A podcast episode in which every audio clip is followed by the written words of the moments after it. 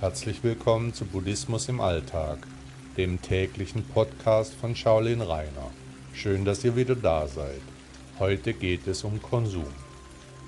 Wir wollen unseren Konsum nicht reduzieren, auf nichts verzichten.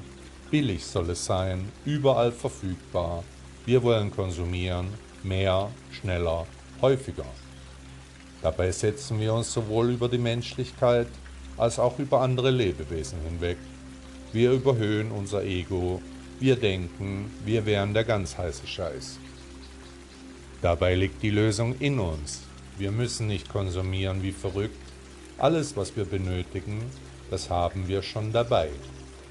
Ich versuche, meinen Konsum so weit wie möglich zurückzustellen. Das trifft mein Ego manchmal schwer. Aber auch hier gilt, der Weg ist das Ziel. Der weise Buddha sagte einmal, welche Worte wir auch immer aussprechen, sie sollten mit Sorgfalt für die Menschen gewählt werden, sie werden sie hören und von ihnen für gut oder schlecht beeinflusst werden. Danke, dass ihr Buddhismus im Alltag gehört habt. Bis morgen.